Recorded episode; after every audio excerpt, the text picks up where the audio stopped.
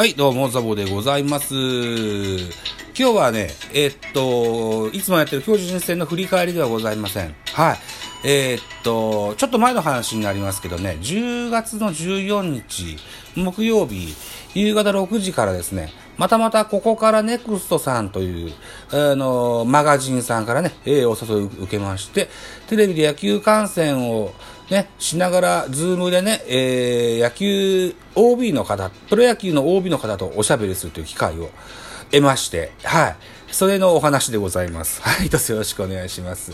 10月14日は東京ドームにおきまして、巨人対阪神のゲームやっておりましてね、えーこのゲームを見ながら、あー西武、そして巨人で現役をやられまして、楽天では監督も務められましたデーブ大久保さん。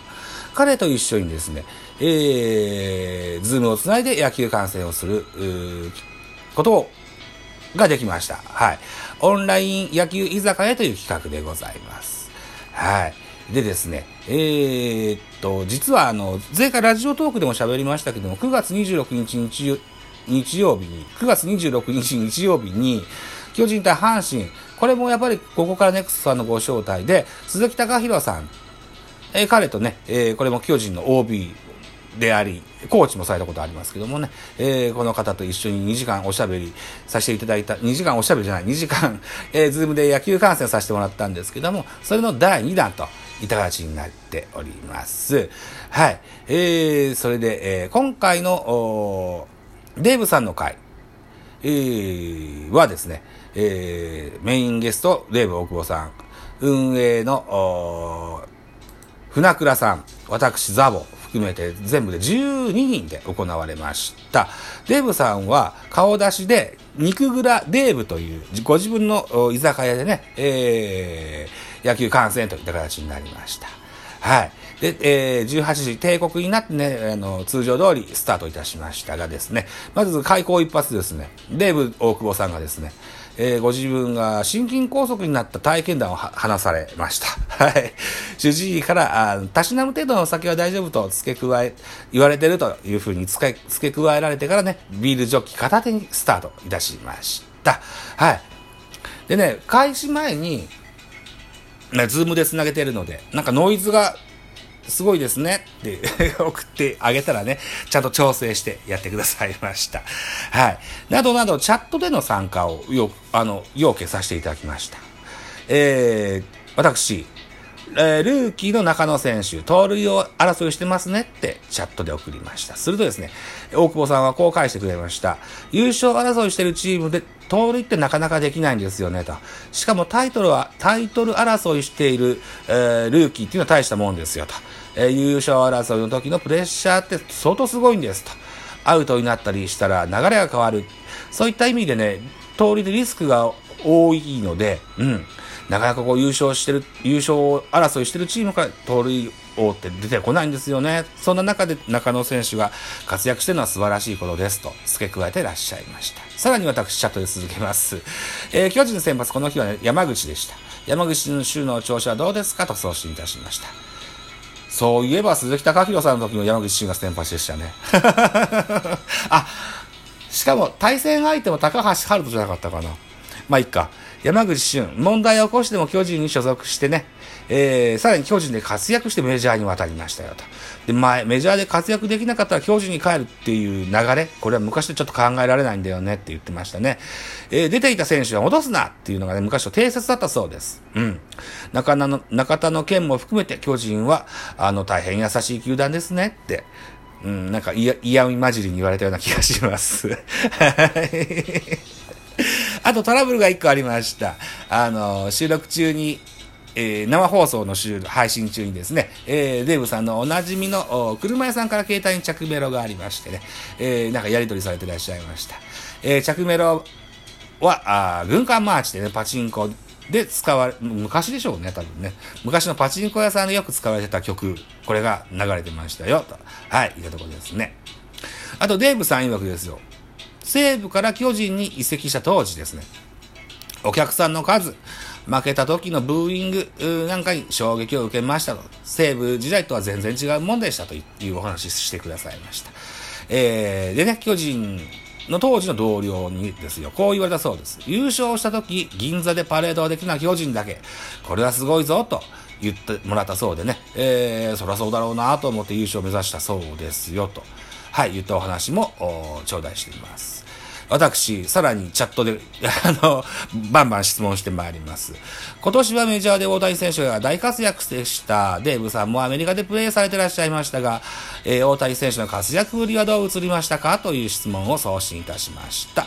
えっ、ー、と、デーブさんは、あの、西武時代にですね、なかなかこう、使いどころがない選手だったみたいで、メジャーで修行してこいって言われてしばらくアメリカで野球やってた時期があるんですよ。はい。で、その時の話と大谷さんの話を交えてね、あの、おしゃべり、おしゃべりしてくださいました。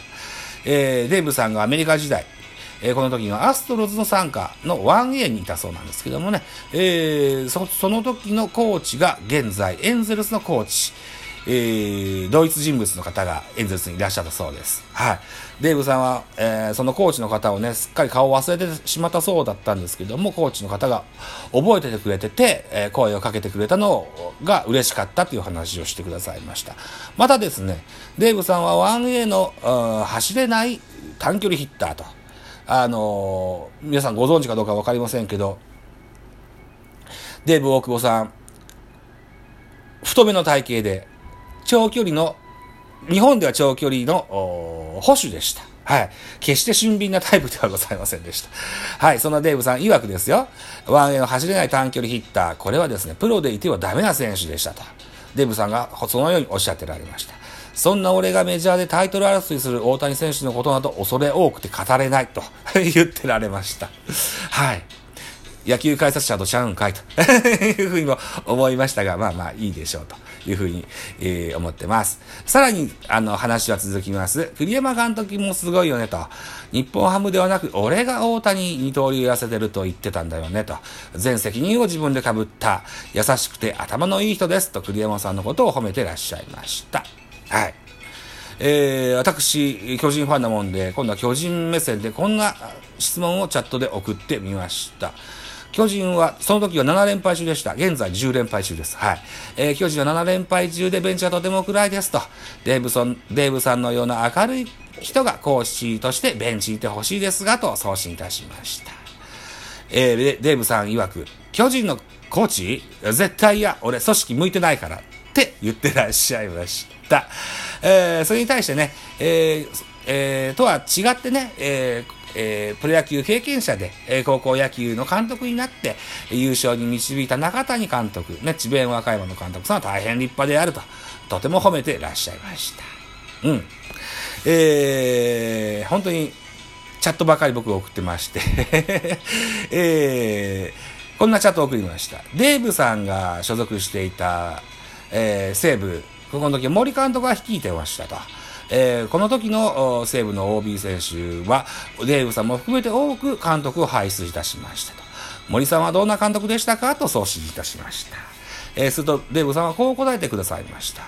えー、森さんはもともとジャイアンツの、えー、選手だったんだよと。うん。僕も知ってますよ。はい。あと、広岡さんとかね、森さんの一個前の監督も巨人の方でしたと。いったように、巨人の教えを、こう、こうたのが、あのー、ライオンズなんだよと。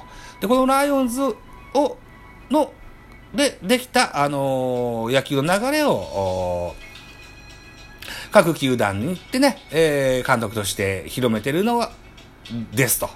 えー、要は、ライオンズの、その、チーム野球の源流はジャイアンツにあるんですというふうに語ってくださいました。はい。はい。その後ですね、えー、チャットでね、チャットじゃない、ズームでね、えー、少年野球をやっている小学校4年生のね、可愛らしい男の子が顔出しで出演いたししてくださいましてね、僕は左ピッチャーですと。右バッターに対してどう投げたらいいですかと、あの、質問して、えー、いらっしゃいました。うん。えー、デーブさんはこう答えてられました。えー、キャッチャーとしては右バッターに対してはインコースを投げさせたいもんなんですって。うん。でもね、アウトコースうまくコントロールできると効果が的、えー、効果的なんだよと、言ってらっしゃいました。これとっても僕は感想し簡素化して今喋ってますけども、結構2、3、あのー、5分ぐらいしっかりと、あのー、熱込めて、あのー、その少年、え、野球の子に教えてらっしゃいましたよ。はい。最後に頑張れよと励ましのお言葉をかけてらっしゃいました。はい。あとね、楽天時代の三木谷さんとの思い出とかも話してらっしゃいましたね。えー、楽天時代、楽天の監督時代に、えー、三木谷さんとの思い出。三木谷さんと食事に行くときは、まず星野選手さんに報告してから行っていたと。えー、よく三木谷さんには、デーブさ、二軍の育成できてるってよく聞かれたもんですよと言ってらっしゃいました。あと、そう、ドラフトが直後ってこともあって、こんな話もされていらっしゃいました。デーブさんが監督時代のドラ1は安楽でしたと。三木谷さんがね、えー、安い楽天で安楽、ちょうどいいって言ってましたよ。わははははと 言ってらっしゃいました。などなどいろんなお話聞きましたけども、お時間が近づいてまいりました、ましたので、この辺にしときたいかなというふうに思います。はい、えー、締め工場、お時間でございます。私、ザボ、ラジオトークの他に、ポッドキャスト番組、ベースボールカフェ、キャン中世、スタンド F 番組ザボのフリースインガー、ノートザボの多分多分、アンカーを中心に各種ポッドキャストを配信中、D 弁、スポーティファイ限定で配信中、ミュージック化のトーク、大人でおしゃれな音楽番組をやってみたいのだが、音高などなど配信番組多数ございます。フォロー、いいね、ギフトよろしくお願いいたします。はい、えーと、完全版としてですね、スタイフのフリースインガーの方に、ノートに書き上げた全文を喋ろうかなと思ってます。スタエフで喋ると20分ぐらいで終わるかなというふうに思います。はい。同じ話もしますし、喋ってないことも話そうと思っておりますので、はい。スタエフの方もぜひよろしくお願いいたしますと。はい。いたところでございます。そして、えー、最後にここからネクストさん今回もどうもありがとうございました。またお待ちしております。